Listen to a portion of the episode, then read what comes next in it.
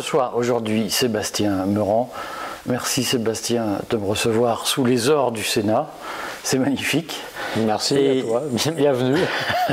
Et je voulais parler euh, de ta participation à la commission sénatoriale sur McKinsey, qui est un sujet qui passionne les foules. Est-ce que tu, peux euh, expliquer d'abord aux, Français qui découvrent le travail parlementaire et en fait qui sont friands de comment ça se passe, euh, comment se passe la décision de mettre en place une commission parlementaire et comment se, passe la composition de cette commission pourquoi toi tu y allé et pas d'autres euh, Dis aux gens comment ça s'est passé.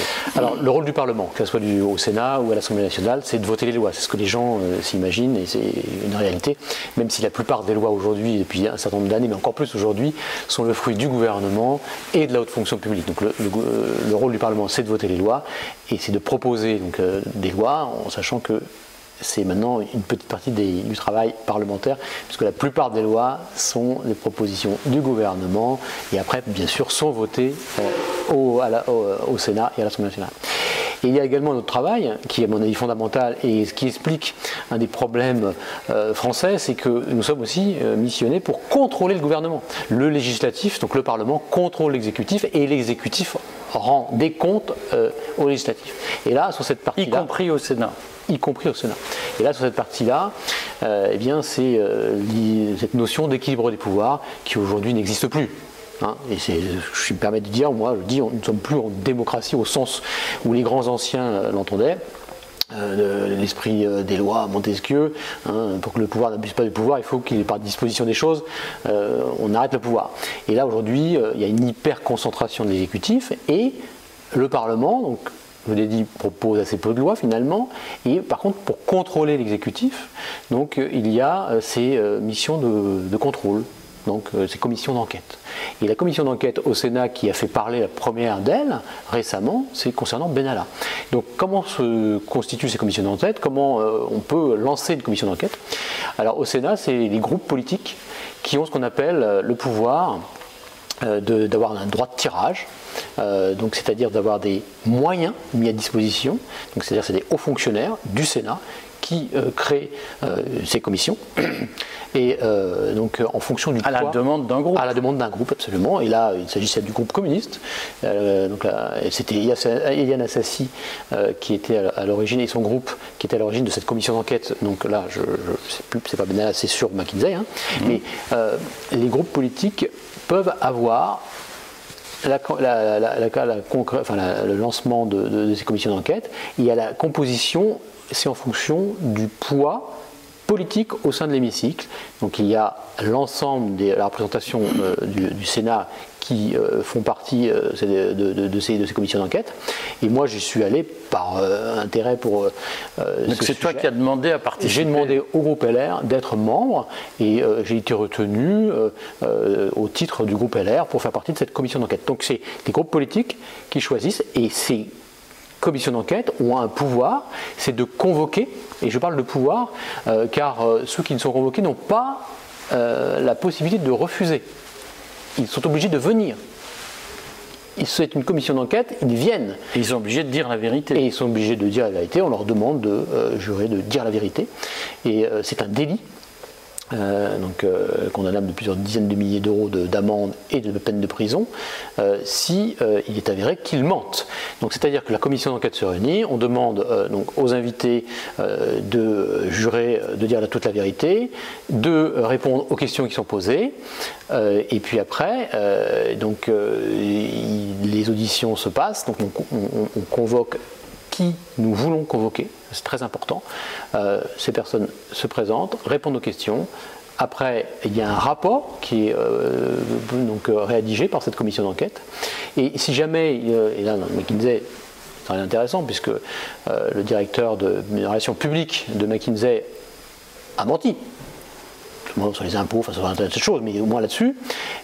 et donc la commission d'enquête peut, doit, a le pouvoir en tout cas, de transmettre à la justice. Mais là, tu nous, tu nous dis le, droit, mais dans la pratique, est-ce que sur cette commission d'enquête, qui a été demandé par le groupe communiste. Est-ce qu'il y a une négociation avec le bureau du Sénat, avec le président du Sénat, sur le thème de la commission et sur le périmètre de l'enquête qu'elle va mener? Alors, il y a toujours une, parce que c'est une proposition donc d'un groupe. Euh, le groupe, euh, ce que je vous ai parlé du droit de tirage et des commissions d'enquête, euh, une fois par an, chaque groupe a cette possibilité de faire un droit de tirage. Mmh. Et là, c'est une disposition qui relève même du le plus petit groupe, le qui est le groupe communiste. Absolument. Ça, c'est très intéressant parce que moi, euh, depuis maintenant 5 ans et demi, euh, j'ai euh, demandé, j'ai écrit à moult reprises la, la, capacité de faire une commission d'enquête sur l'immigration et sur le coût de l'immigration. Mais tu l'as écrit à qui? Eh bien, à Bruno Retailleau. qui est le président du groupe LR une fois, deux fois, trois fois. J'ai fait signer par plus de 60 sénateurs l'intérêt euh, pour le groupe LR, pour la famille politique que j'appartiens, euh, de travailler sur cette question euh, du chiffrage. Je suis en commission des finances. Aujourd'hui, on entend tout ce qu'on veut sur le coût de l'immigration, parce qu'il faut savoir que le budget de l'État est détaillé par numéro, en fait, et, moi je suis rapporteur j'ai rapporteur spécial. En fait, 200 programmes à peu près. Exactement, plusieurs centaines de programmes. Moi, je suis rapporteur de la mission Asile, Immigration, Intégration, euh, qui est aux alentours de 3 milliards d'euros. Et j'ai des pouvoirs spéciaux à ce titre. C'est-à-dire que je peux aussi aller contrôler, c'est la mission du parlementaire, de contrôler l'administration.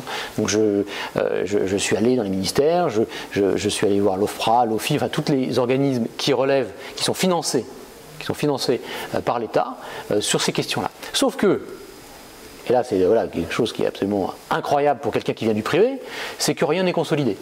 Donc cette mission sur l'asile, immigration, intégration, elle fait à peu près 3 milliards d'euros, mais par contre l'AME, l'aide médicale d'État, qui a dépassé le milliard d'euros, n'est pas dans cette mission-là. Donc il faut aller chercher dans d'autres ministères, donc à peu près 9 ministères, les chiffres, et c'est très difficile à trouver, pour consolider. Et évidemment, je ne parle pas du budget de la sécurité sociale, au sens large, hein, on ne rentre pas dans le détail, on n'a pas le temps, euh, qui ne fait pas partie de cette mission, bien entendu, ni ce que euh, sont versés par les départements au titre de l'aide médicale, dans, euh, la, la, etc. Mais pourquoi Rotaillot ne veut pas de cette commission ah, ben ça, Parce que ce qu'il faut comprendre, c'est que donc il n'y a de commission que si le président du groupe présente cette demande au, bureau du Sénat. Absolument, oui. Ça, il faudra lui demander, hein, parce que je, moi, d'abord, j'ai été le voir, j'ai été le rencontrer, ce qui, m'a amené à quitter l'LR, euh, parce que sur ces sujets fondamentaux, et je pensais vraiment qu'entre Marine Le Pen et Emmanuel Macron, après 2017, il y avait un espace politique pour faire les choses sérieusement, et que l'on parte du début, enfin, qu'on parte de,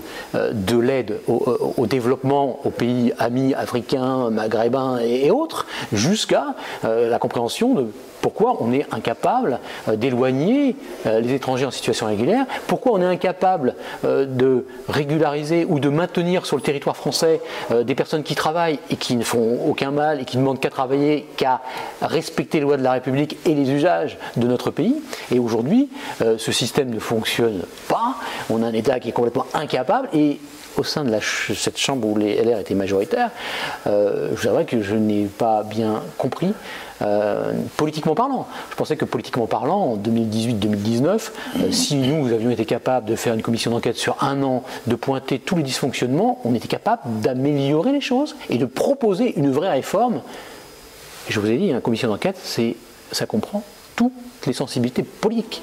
Hein et ça permet de reprendre tous les rapports qui ont été euh, écrits par les cours des comptes, la régionale, la Cour des comptes, donc c'est quelque chose de sérieux. Euh, et sur ces sujets-là, il semblerait quand même, euh, moi qui suis passé par la gare du Nord ce matin, euh, il y avait encore des événements tragiques la semaine dernière, il y avait un intérêt pour les Français. Parce que quand même, nous sommes au service des Français avant tout.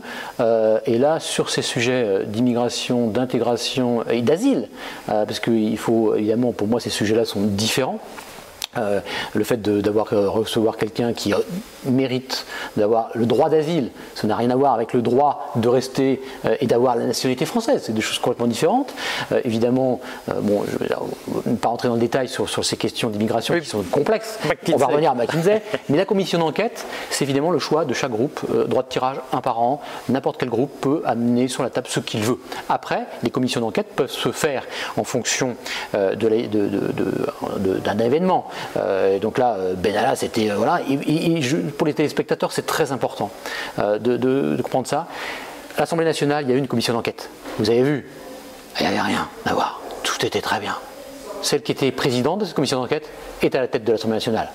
Au Sénat, Philippe Bas, Philippe Bas, fonctionnaire, ancien secrétaire général de l'Élysée. Toute sensibilité politique, ça fonctionne de la même façon à l'Assemblée nationale. Là-dessus, bon, il y avait quelque chose. Bon, le coffre-fort a disparu, bizarrement, alors qu'il y avait des scellés dessus, la gendarmerie n'a rien vu, c'est parti. Question de démocratie, de justice. McKinsey. McKinsey, euh, communiste, soulève, euh, s'intéresse à ces questions. Euh, et donc, on découvre l'étendue du problème. Parce que, à une époque où on avait un État stratège, on avait des, élus, des hauts fonctionnaires qui étaient au service d'une ambition politique menée par les élus, et euh, bah, sur ces questions euh, stratégiques, énergie, indépendance du pays, sécurité, euh, l'État fonctionnait. Là, il semble que l'État n'est plus capable, en son sein, d'avoir des politiques, des hauts fonctionnaires, pour bah, définir la politique sur l'énergie, la politique sur euh, la politique sanitaire, hein, puisqu'on a traversé des, euh, sur la politique sur l'éducation.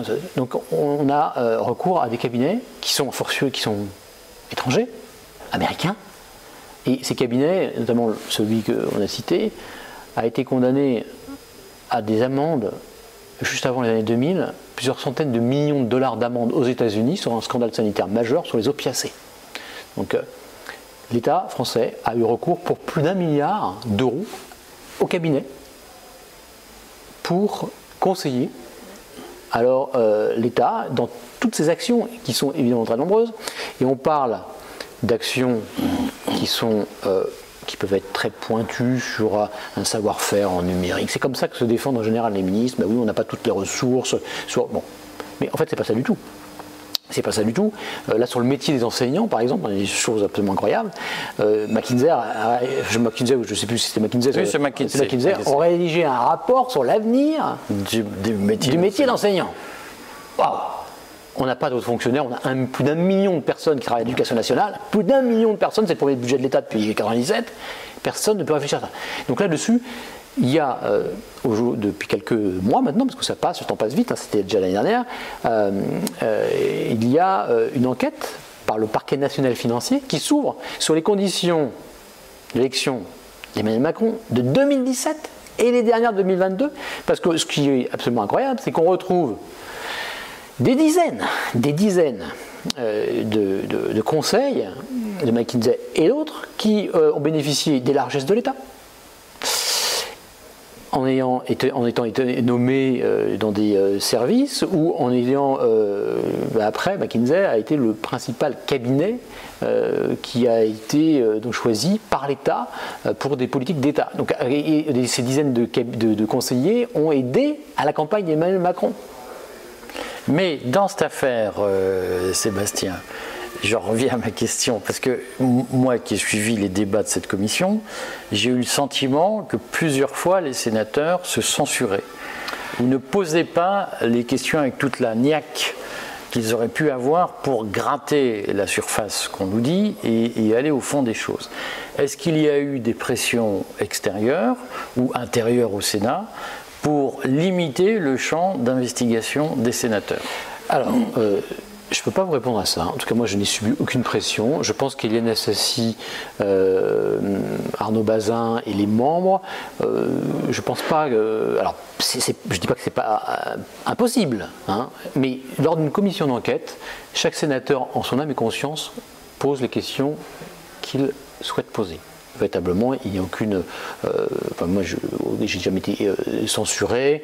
Et après, c'est vrai que je suis catalogué certainement les sénateurs qui disent ce qu'ils pensent et qui ne sont pas sensibles à la menace ou sous quelque forme que. Est-ce qu'il y en a des menaces? Oh, bah, de, divers dire que euh, bon, bah, de, rester dans le moule, ça aide certainement à, progresser au sein de l'institution. Mais ça, c'est pas, pas d'aujourd'hui. Mais sur les commissions d'enquête, et sur par contre, c'est très très large. Euh, et euh, McKinsey, vu les champs d'intervention euh, du cabinet McKinsey et, de les autres, parce que c'était pas que McKinsey. Euh, et là, il y a eu des questions posées sur tous les sujets. Alors, on aurait pu effectivement se concentrer plus euh, sur la politique sanitaire, et dans ce cas-là, mais on, a, on est quand même limité malgré tout dans le temps. on fait des auditions en plus évidemment de tout ce que l'on fait par ailleurs, et il me semble quand même qu'on a révélé aux Français l'ampleur euh, du recours à ces cabinets qui n'existait pas avant. En fait, c'était euh, microscopique. Et, ce qui est intéressant par rapport à McKinsey, c'est que euh, ça a été comme ça en France, mais aussi dans beaucoup d'autres pays. Parce que du fait de leur implantation mondiale, ils ont réussi à infiltrer les cercles du pouvoir au niveau occidental et moi, ce qui me, choque, c'est que l'État, j'aime bien cette notion d'État stratège qui n'est pas d'aujourd'hui, euh, qu'est-ce qui est essentiel, ce quoi l'État doit investir, se former. Euh, on n'a jamais eu autant de fonctionnaires, de hauts fonctionnaires, on a euh, des, hauts fonctionnaires extrêmement bien formés, on a des gens de qualité. Comment se fait-il qu'on ait besoin d'avoir recours au cabinet extérieur? Sur des sujets qui sont stratégiques, la santé, l'armée aussi, c'est absolument normal. La logique du bien commun défendu par l'État, la notion de, cette notion fondamentale de bien commun et une logique commerciale. McKinsey, euh, vous vous rendez compte McKinsey, en plus, américain ne payait même pas ses impôts en France. Il arrivait à Ce qui donne d'ailleurs lieu à une enquête euh, effectivement fiscal. blanchiment fiscal. Est-ce que, quand Véran, puisque tout le monde a suivi l'intervention de Véran devant la commission, est-ce que, selon toi, Véran euh, a pu mentir par omission ou a délibérément occulter les vraies raisons de l'appel à McKinsey euh, dans la gestion du Covid. Alors autant pour les sénateurs, je pas très bon, autant là pour Olivier Véran, oui, euh, on devrait l'appeler Pinocchio, ce, ministre, ce porte-parole du gouvernement. Mais comment en France on peut avoir un de tels ministres? Et lui est un bel exemple. Euh, porte-parole du gouvernement qui a menti sur les masques, qui a menti sur les vaccins. Enfin, c'est donc évidemment, alors après, par omission, euh, c'est difficile de pénalement être attaquable par omission. Donc oui, bien sûr, euh, ça j'en évidemment. Euh, c'était juste avant les élections présidentielles. Donc ils étaient, euh, euh, ils étaient, euh, bah, c'était, c'est sûr que c'était très surveillé au Palais de l'Élysée, que ce sont, qu'ils sont, alors il y, a plein de choses qui sont ouvertes au niveau de la justice, mais bizarrement la justice avance lentement quand ça concerne certaines personnes, quand d'autres ça avance beaucoup plus vite, où on ouvre des enquêtes, où on, embête, on enquiquine judiciairement un certain nombre de personnes, que vous vous rendez compte, que on parle de Véran, on parle de Madame Buzyn, on parle de, ces gens-là qui ont été, euh, avec le recul, qui ont menti, qui ont pris des mauvaises décisions, qui aujourd'hui voudraient mettre euh, le coussin et éteindre, ne serait-ce que se poser des questions sur ce qui a été fait, ce qui a été mal fait. Euh, la semaine dernière, la porte-parole du gouvernement allemand qui parle d'atteinte à la démocratie, simplement pour, ceux qui voudraient comprendre, essayer de comprendre comment ça se passe. Donc là, on est vraiment sur les problèmes fondamentaux. Et, l'utilité de ces commissions d'enquête parlementaires, c'est quand même de révéler. Alors, on peut toujours faire mieux.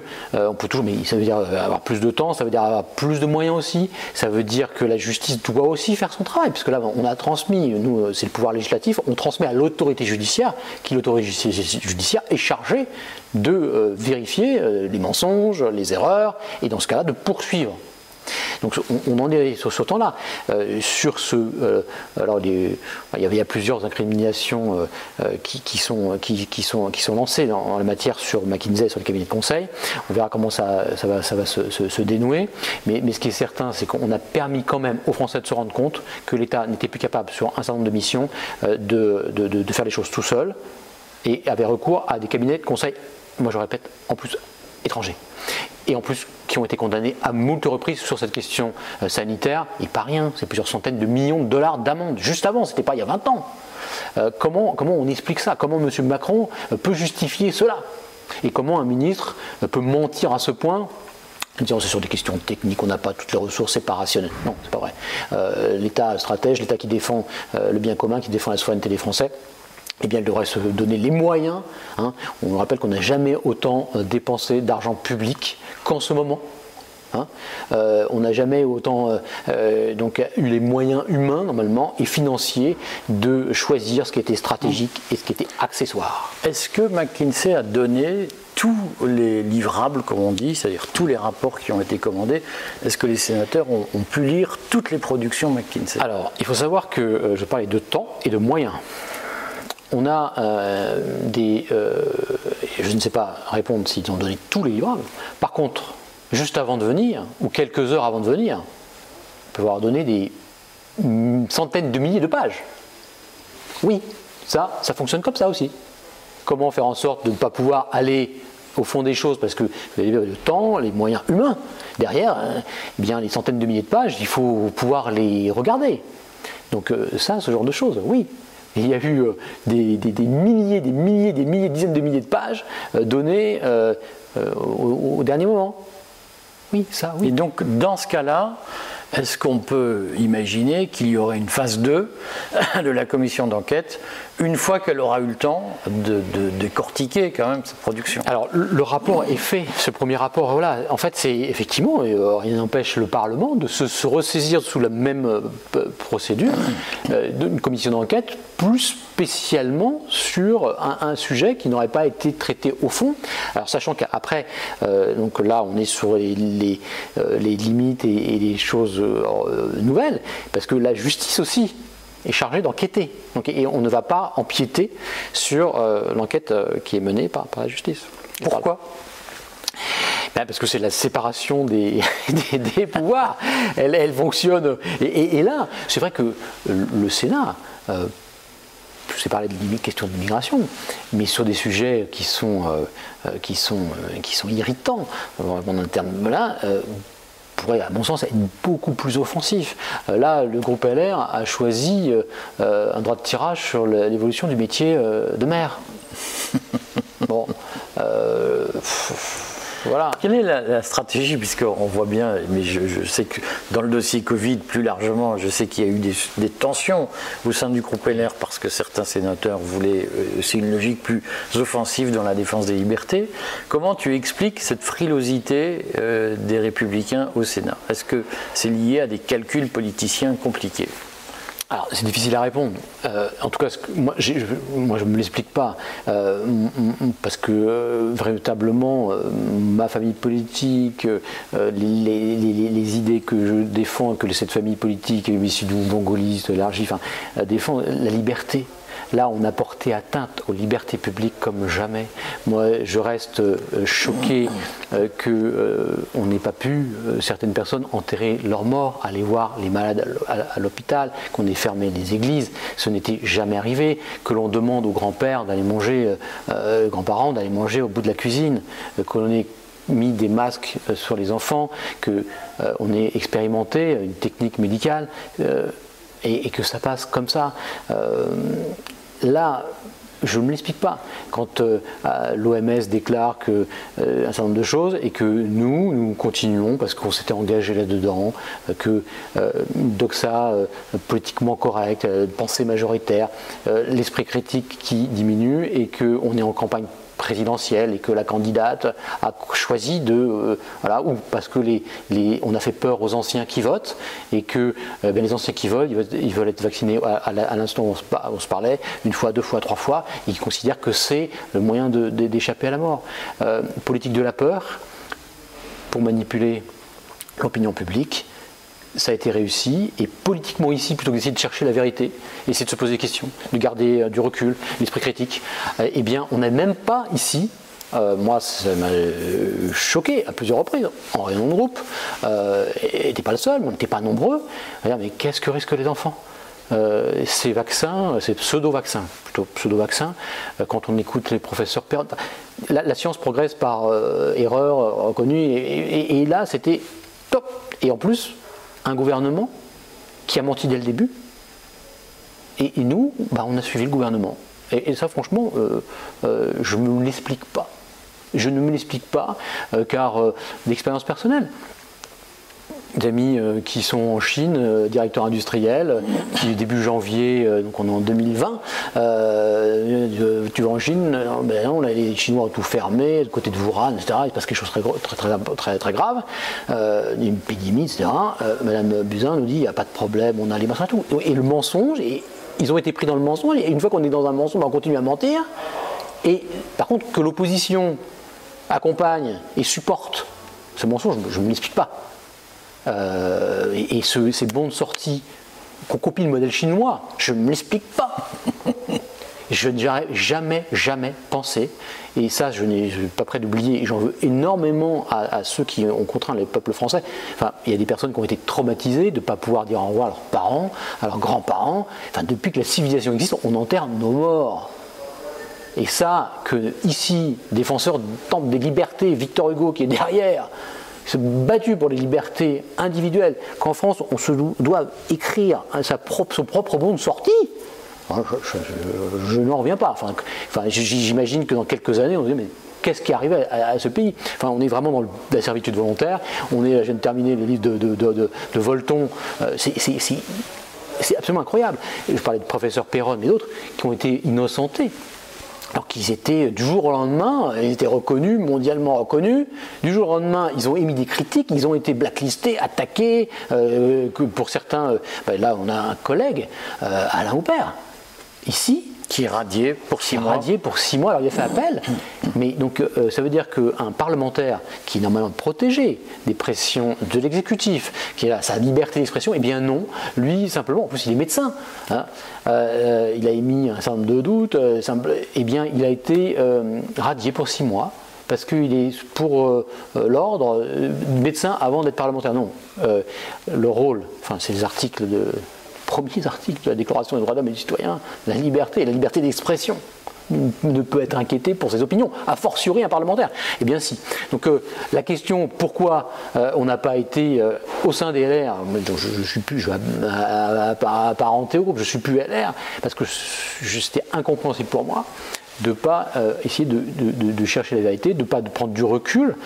et là, lors de cette commission d'enquête, on a pu voir la façon dont sur la partie sanitaire, euh, l'État s'en est remis à un cabinet, je rappelle, américain, qui a lui-même été condamné. Et on l'entend très peu dans les, dans les médias que ce cabinet a été condamné à des, des centaines de millions de dollars d'amende pour un scandale qui a fait, euh, il semblerait, euh, près de millions de morts aux États-Unis des, opiacés.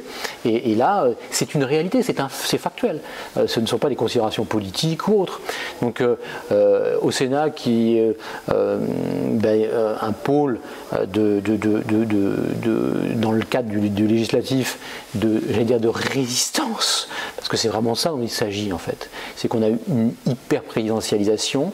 On a les Français l'ignorent et franchement, les grandes autorités ici quand on constate que depuis 2017, plus de la moitié des textes sont passés par ordonnance, c'est-à-dire que ça passe au-dessus du Parlement, même s'il y a une loi d'habitation, mais c'est-à-dire qu'à une époque, les ordonnances, c'était presque du fascisme, c'était du césarisme, c'était du bonapartisme. Et là, depuis 2017, 50% des textes, hein, Gérard Larcher a fini par le dire, mais ah, ah, timidement et, tardivement, eh bien c'est passé. Et nous, je trouve que nous avons été beaucoup trop tendres euh, vis-à-vis de ce pouvoir qui est en train d'abîmer le pays. Et notamment à cause de cette hyper concentration Hein, avec Mitterrand, c'était Dieu, avec, euh, avec Macron, c'est Jupiter, le roi des dieux, et on l'a laissé faire, et avec une servilité de ses euh, gouvernants, avec une servilité d'un certain nombre de hauts fonctionnaires, qui après, une fois qu'ils sont proches de la retraite, une fois, bah, euh, reconnaissent, on leur fait faire n'importe quoi, on leur fait faire des, choses qui étaient contre l'intérêt de leur entreprise, contre l'intérêt de la nation, mais bon, pour pas casser leur carrière, et ils ont continué, alors c'est ce qu'ils appellent une certaine forme de, euh, fidélité. Euh, là, c'est, pour moi, c'est, pas du tout ça, c'est une forme de, trahison lorsqu'on n'est pas en mesure de faire ce que l'on croit devoir faire devant sa conscience et devant l'intérêt supérieur de la nation. Merci Sébastien, et puis j'espère qu'on se retrouvera euh, bientôt pour Bah, reparler de tous ces Avec plaisir. Et que l'on essaiera de, de chercher euh, la vérité et l'intérêt supérieur euh, du pays qu'on aime tant.